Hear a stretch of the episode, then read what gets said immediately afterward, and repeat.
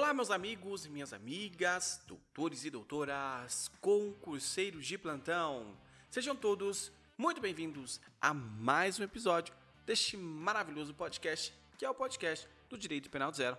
E se você ainda não me conhece, eu sou Gia Campos e é sempre um prazer passar por aqui todas as quintas-feiras às 7 horas da manhã, só para disponibilizar um conteúdo novo para você que quer aprender o direito penal totalmente do zero. E como de costume, meus caros, não se esqueçam de clicar no botão seguir e compartilhar o nosso podcast. Concurseiros, isso é muito importante porque a plataforma ela compreende que este conteúdo que eu estou gerando é um conteúdo de extrema relevância, então ela impulsiona para outras pessoas que ainda não conhecem o nosso podcast, que ainda não são edificadas pelo nosso podcast.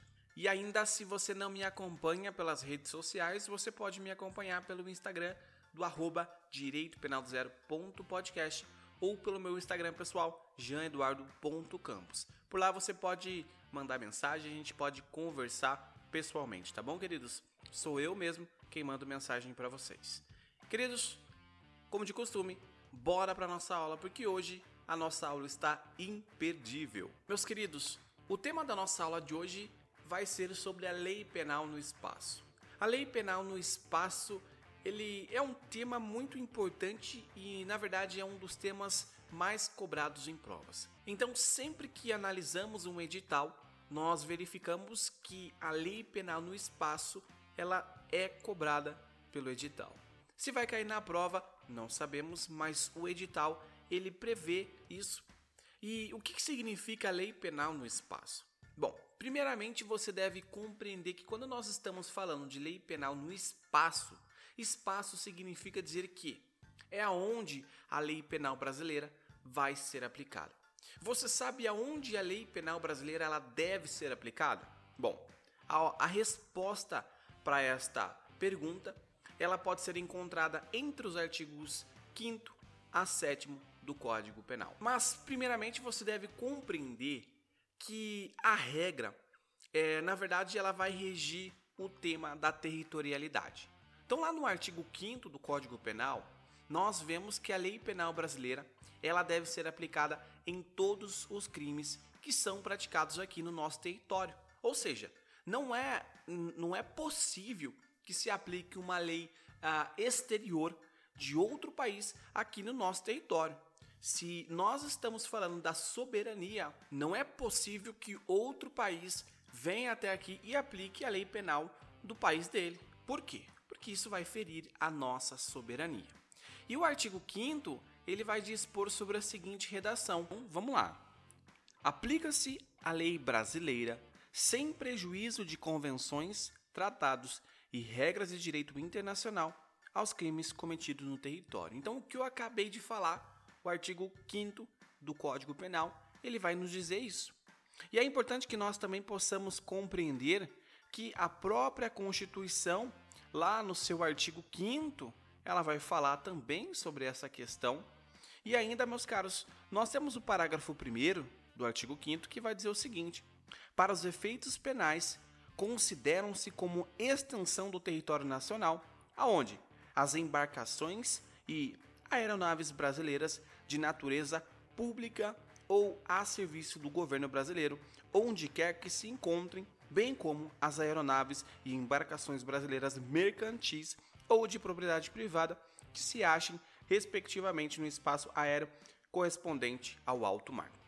Nós já vamos ver aonde que se encontra esse espaço. Talvez você se pergunte, Jean, mas até que ponto pode ser aplicado essa, essa soberania espacial, digamos assim?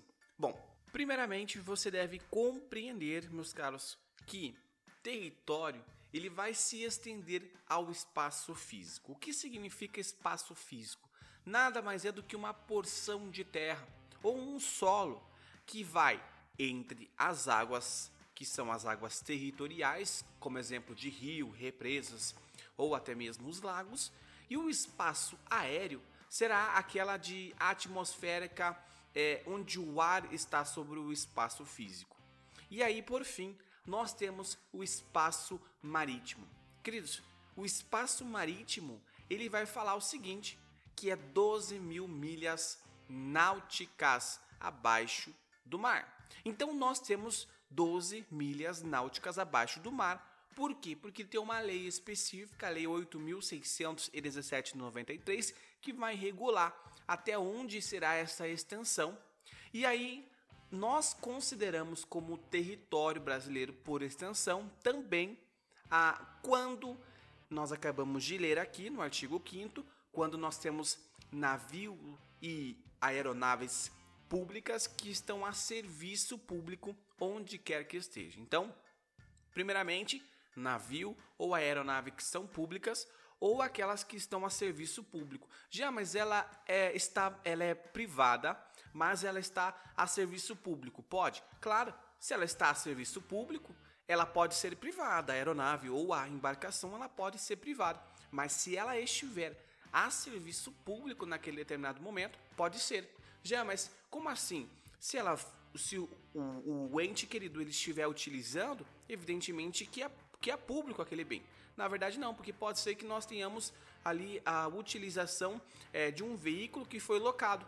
Então, nós temos uma licitação, esse veículo pertence a uma, a uma pessoa privada e esse veículo ele está ali naquele momento é, us, util, sendo utilizado para ser como um serviço público, tá bom? Em segundo momento, nós temos os navios e, e as aeronaves particulares ou mercantis de bandeira estrangeiras que elas estejam em nosso espaço aéreo ou marítimo ou em nossos portos ou aeroportos. Aqui você deve compreender que mercantis, evidentemente, será aquela de que é uma aeronave ou uma embarcação privada.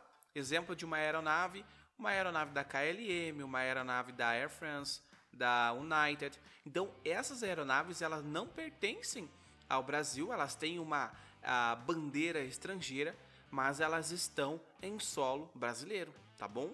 E ainda, meus caros, nós temos os navios e as aeronaves particulares ou mercantis de, de, de bandeira brasileiras que estejam em alto mar, no território de ninguém.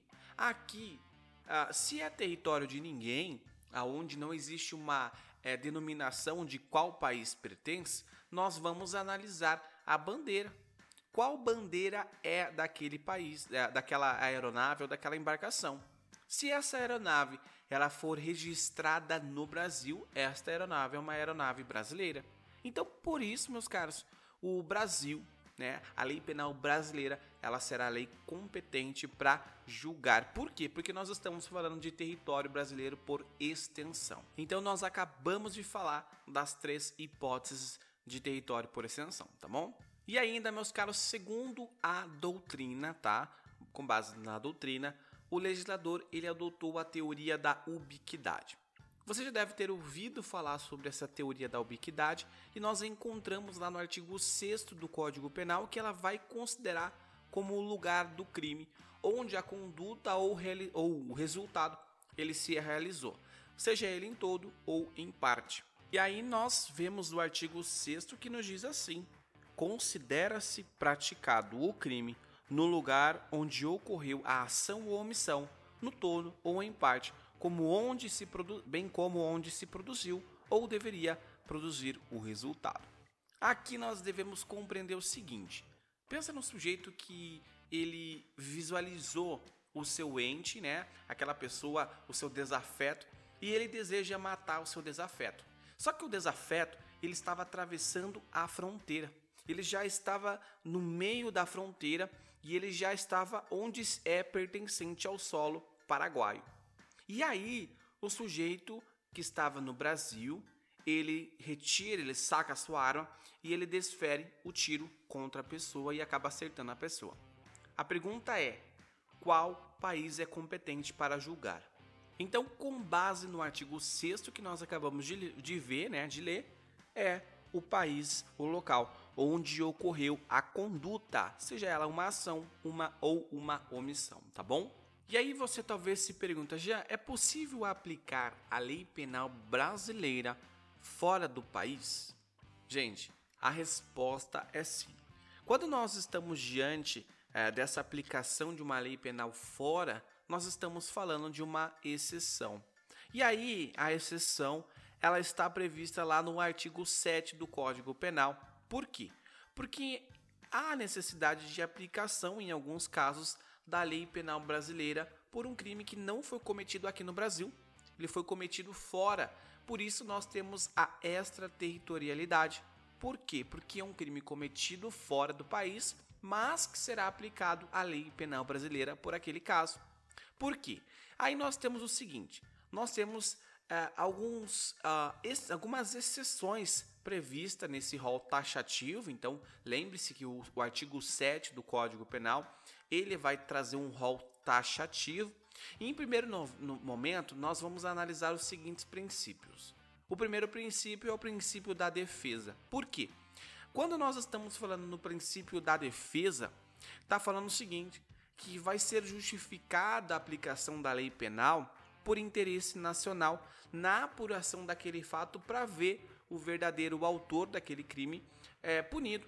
Então, lá no artigo 7, inciso de número 1 e parágrafo 3 do Código Penal, vai nos dizer o seguinte: contra a vida ou liberdade do presidente da República. Então, se o crime ele foi cometido contra a vida ou a liberdade do presidente da República, é necessário a aplicação de uma lei penal brasileira. Evidentemente que o maior interessado em saber qual é o responsável pela morte do seu presidente, eleito democraticamente, é o país, é o Brasil. Então, nós estamos aqui diante de uma exceção. E ainda no parágrafo 3 vai dizer o seguinte: a lei brasileira aplica-se também ao crime cometido por estrangeiro contra brasileiro fora do Brasil, se reunidas as condições previstas no parágrafo anterior. Então aqui é o seguinte: quando o crime ele é cometido contra um brasileiro, o Brasil, ele também tem interesse em ver o responsável é, por aquele crime efetivamente punido, porque o crime foi praticado contra um cidadão brasileiro. E aí também nós temos o princípio da universalidade, que na verdade vai falar o seguinte: que necessita de uma ampla a defesa contra o fato praticado, ou seja, lá no artigo 7, inciso 2, linha A do Código Penal, nós vamos, vamos ver a seguinte redação, que por tratado ou convenção o Brasil se obrigou. Então, se o Brasil ele é signatário de um tratado ou uma convenção, ele tem a obrigação de uh, efetivamente punir aquele crime. Também, meus caros, o princípio da nacionalidade, aqui não importa uh, se o sujeito é um ativo ou passivo, ele vai justificar essa extraterritorialidade no momento, por quê? Porque nós temos a hipótese do artigo 7, inciso 2, linha B, que também vai falar o seguinte, que o crime ele foi praticado por brasileiro. Então, se o crime foi praticado por brasileiro, o Brasil também ele tem essa necessidade de punir esse sujeito. Lembrando que se o crime ele não foi, né, não for um crime punido ah, no outro país, não há necessidade da aplicação da lei penal. Por quê? Porque se lá no outro estado estrangeiro, né, não era punido aquela conduta, então se na Holanda é permitido é, o consumo de substância que no Brasil é considerada ilícita, no caso a maconha, em estabelecimento autorizado, não há, não há que se falar em punição de um sujeito brasileiro que foi a um estabelecimento comercial devidamente autorizado e fez o consumo dessa substância. Por quê? Porque lá não considera não considera-se crime. E aí, para finalizar, nós temos o princípio da bandeira, que eu já acabei de falar aos senhores, que é para evitar a impunidade do fato que é praticado em outro país. Então, se os crimes praticados em aeronaves ou embarcações brasileiras mercantes ou de propriedade privada, quando em território estrangeiros, e aí não sejam julgados. Então, se não foi julgado o crime naquele determinado país, mas a bandeira era uma bandeira daquele, uh, aquela aeronave ou embarcação era brasileira, aí o Brasil ele tem autoridade, tem uma competência para julgar esses crimes. Então, meus caras, ficamos por aqui. Eu aconselho a vocês realizar a leitura uh, desses artigos, artigo uh, 5 a 7, e eu tenho certeza que você vai compreender. Muito obrigado a você que me acompanhou até aqui, um forte abraço e até mais.